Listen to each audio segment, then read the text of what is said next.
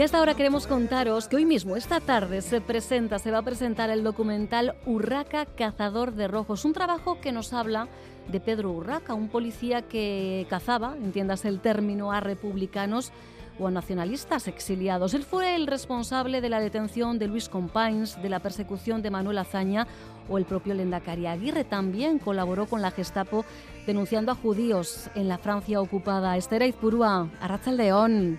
Hasta aquí hablamos, digamos, de una historia como tantas de aquellos que colaboraron con la dictadura o el nazismo, pero en este caso la clave está en que todo ese pasado oscuro se ha conocido gracias a que lo ha desvelado su nieta. Loreto Urraca es esa nieta que ha desenterrado el pasado de su abuelo Pedro, no era un abuelo con quien tuviera demasiado trato, ni conocía su pasado, hasta que un día, hace no mucho, lo reconoció en un artículo de prensa. Ahí comienza una búsqueda, un trabajo exhaustivo de documentación para saber quién fue realmente su abuelo, lo que hizo y también intentar recuperar del olvido a sus víctimas. Loreto es licenciada en Filología Hispánica y su formación y trabajo le permitieron trasladar toda la información que recabó a un libro titulado Entre llenas.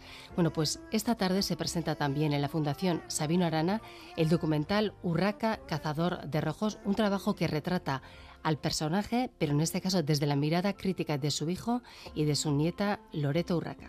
Loreto, ¿qué tal? Muy buenas tardes. Hola, buenas tardes. Tenías 18 años cuando eh, viste a tu abuelo por primera vez. ¿Qué sabías de él entonces, Loreto?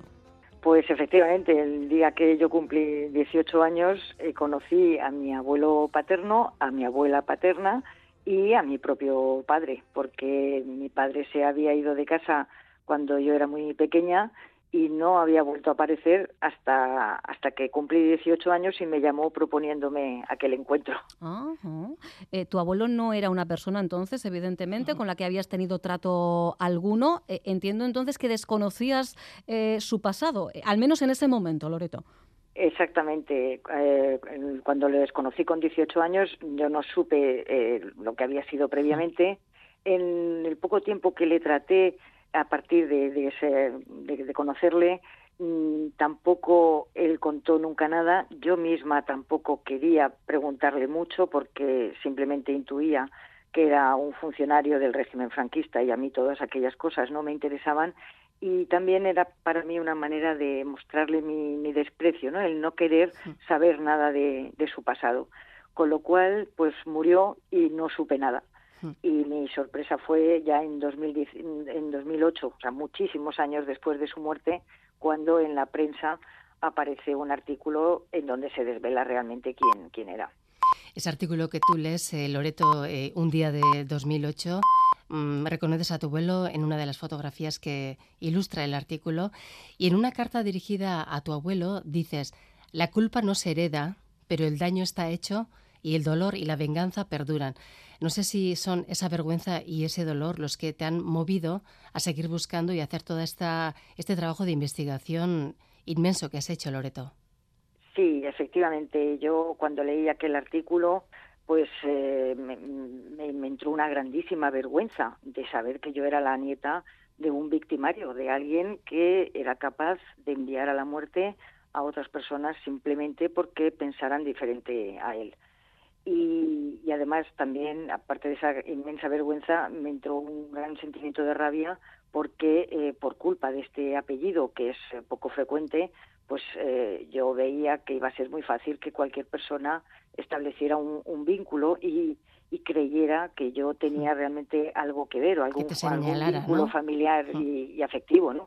Entonces, cuando ya realmente sí que yo también fui descubierta, eh, ya me movió a, querer saber realmente quién, quién era esa, esa persona. Y, a partir de ahí empecé a, investigar y, bueno, no solamente descubrí quién era este Pedro Urraca y qué, qué había hecho o cómo era como, como, persona, sino descubrí todo lo que fue la historia del exilio republicano que durante mi juventud y, desgraciadamente incluso ahora no, no se enseña eh, son temas que se han quedado ocultados durante muchos años. Porque, la historia silenciada, ¿no? Exactamente, mm. exactamente. Entonces yo quise desvelar eh, esa parte de la vida de Pedro Urraca porque lo que estaba en realidad era enseñando qué había ocurrido con el exilio. y denunciando realmente qué había pasado. Como tú dices, Loreto, comienzas a buscar en archivos, documentos de la época, todo lo que tuviera que ver con tu abuelo y sus víctimas. ¿Esa búsqueda fue fácil? ¿Cómo, fue ese trabajo? Bueno, yo para mí fue, digamos, fácil entre comillas al principio porque la auténtica labor de investigación la había hecho previamente un historiador, eh, Jordi Guisset, que también aparece en el, en el documental, y, su tesis era la que reseñaba aquel artículo de periódico en donde yo me enteré de quién era Pedro Urraca. Es decir, había una tesis, un auténtico trabajo de investigación por parte de un historiador.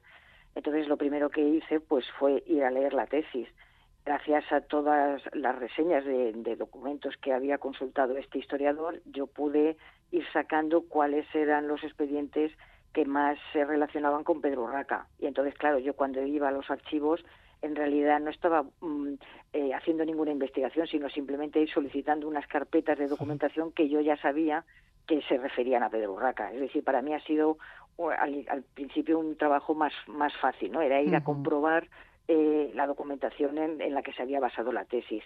Luego sí es verdad que he profundizado en, otras fuentes que este historiador eh, Jordi Guisen no tuvo acceso en, su momento porque o las desconocía o tampoco le interesaban en, concretamente. Y yo ya he ido eh, ampliando digamos un poco más la, investigación hasta el punto de que cabe la posibilidad de que Pedro Urraca hubiera tenido también una participación en ayudar a la Gestapo a localizar al líder de la resistencia francesa. Pues sí que has ido tirando ¿eh? del hilo. ¿Has podido llegar a hablar con alguna de, sus víctimas o familiares de las mismas, Loreto?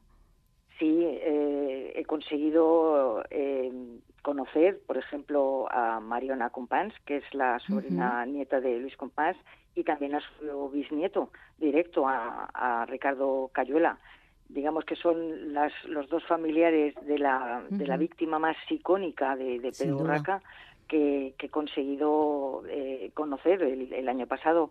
Eh, luego también he conocido muchas personas eh, que han nacido en el exilio, eso sí, eh, pero digamos así con nombres eh, y apellidos tan tan eh, llamativos, sí, la familia sí. Imagino, no sé si se sorprendían al decirles quién eras, porque no es habitual que una descendiente de un victimario haga el trabajo, la labor que tú has hecho, Loreto.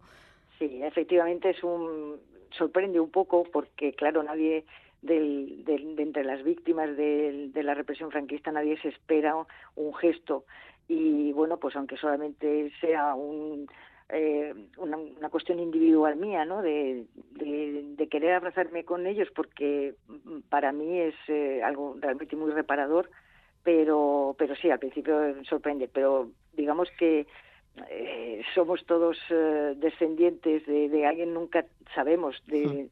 Eh, o sea, cuando tú naces tú no sabes dónde vas a nacer, ¿no? Entonces, en el fondo, eh, luego las relaciones se normalizan entre descendientes, claro. Lo que tú has hecho no es nada común. No sé si mm, alguna que otra persona te ha dicho, pero ¿para qué remueves el pasado? ¿Qué estás buscando?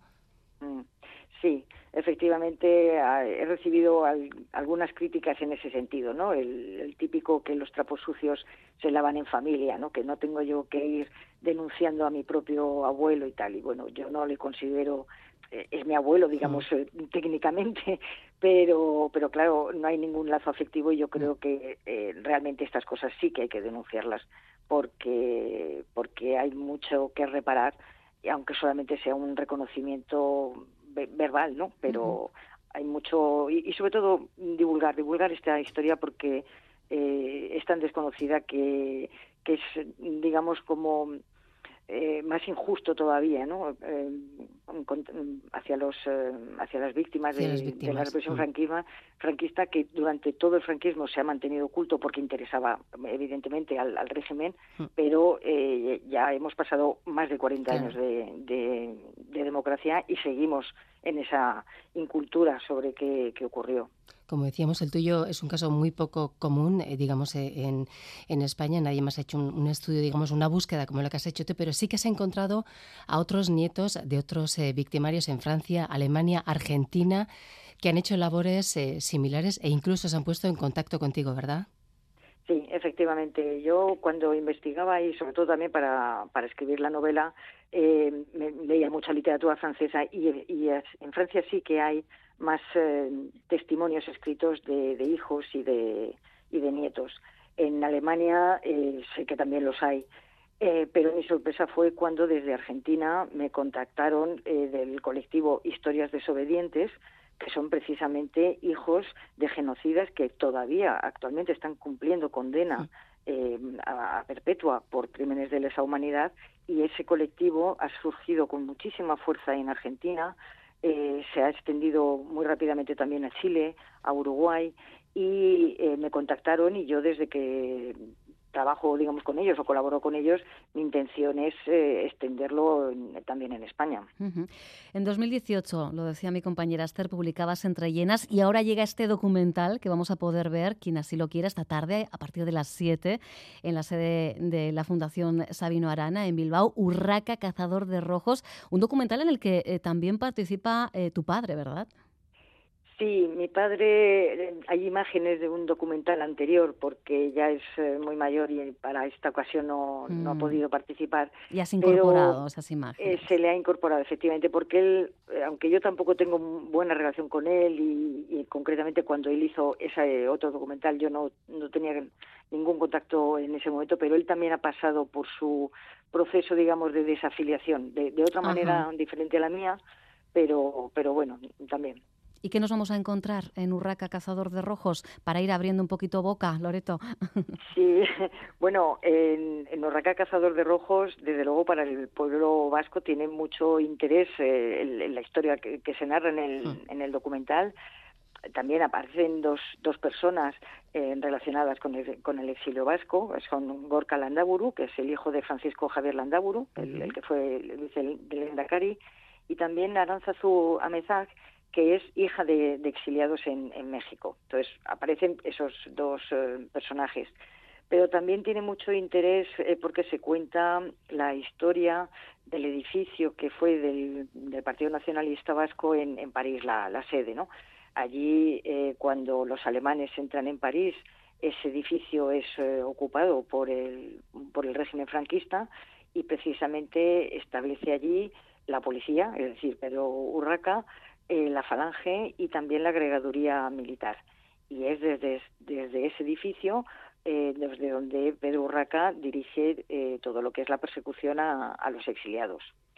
Y luego, además, en ese edificio, cuando ya entran las tropas aliadas y liberan París y liberan la sede del PNV, como tienen que salir muy, muy deprisa, se dejan mucha documentación y esa documentación fue la que eh, se depositó en la Fundación Sabino Arana, con lo cual eh, aparece, digamos, eh, parte de la historia del, pueblo vasco en el documental. Pues quedaos con la referencia si no podéis estar hoy a las 7 de la tarde en la sede de la Fundación Sabino Arana de Bilbao, porque merecerá la pena ¿eh? en el momento en el que tengáis la oportunidad de visionar Urraca, Cazador de Rojos. Te voy a leer un mensaje que nos acaba de llegar a nuestro número de WhatsApp, 688-840-840. Dice, quiero felicitar a la creadora del documental eh, Urraca, Cazador de Rojos. Dice, me ha llegado al alma su labor y la de personas como ella, que han ayudado en parte a sanar heridas que hay en tantas eh, familias. Así que pues eh, ahí queda. Eh, dice, preguntan, por cierto, si se va a estrenar en algún otro lado, o sea, si se va a, poder acceder a él en algún momento, Loreto. Sí, bueno, está previsto que Televisión Española lo, emita en algún momento. la televisión TV3 en catalana ya lo, lo emitió. Eh, y sí, otras presentaciones ahora mismo no sé, pero... Pero, pero tendrá recorrido. eso espero, eso espero, porque realmente yo también, bueno, eh, para contestarle a esta persona, aparte de, darle las gracias, tengo que decir que yo no soy la... La creadora, en este caso, bueno, pero desde luego eh, tú eres la que, la que ha tirado de esos hilos que han hecho, ¿no? De alguna manera, que, este documental Sí, efectivamente, pero yo quiero agradecer realmente el trabajo que ha hecho la, la productora Kindrop y, y, Segula Films, que son, son dos productoras, porque no solamente por haberse interesado por el tema de Pedro Urraca y, de la represión fascista contra el exilio republicano, pero también han introducido eh, mi, propio proceso de, desafiliación y lo han hecho con, mucho esmero y con, mucha delicadeza, porque para mí es un tema espinoso y, desagradable, ¿no? Y, luego además tengo que decir que a mí me parece que es un, un reportaje, o sea, un documental con mucha objetividad, eh, porque han tenido muchísima documentación, pero podían haber eh, haberse extralimitado a lo mejor en otros aspectos. Y no, eh, es muy muy objetivo la manera en que en que presentan a, Pedro Urraca. Urraca, cazador de rojos, lo dicho, nos quedamos con la referencia a Loreto Urraca. Un abrazo enorme y millones de gracias. Es que ricasco. Muchísimas gracias. Gracias a ti también, compañera Esther. Muy bien, gracias.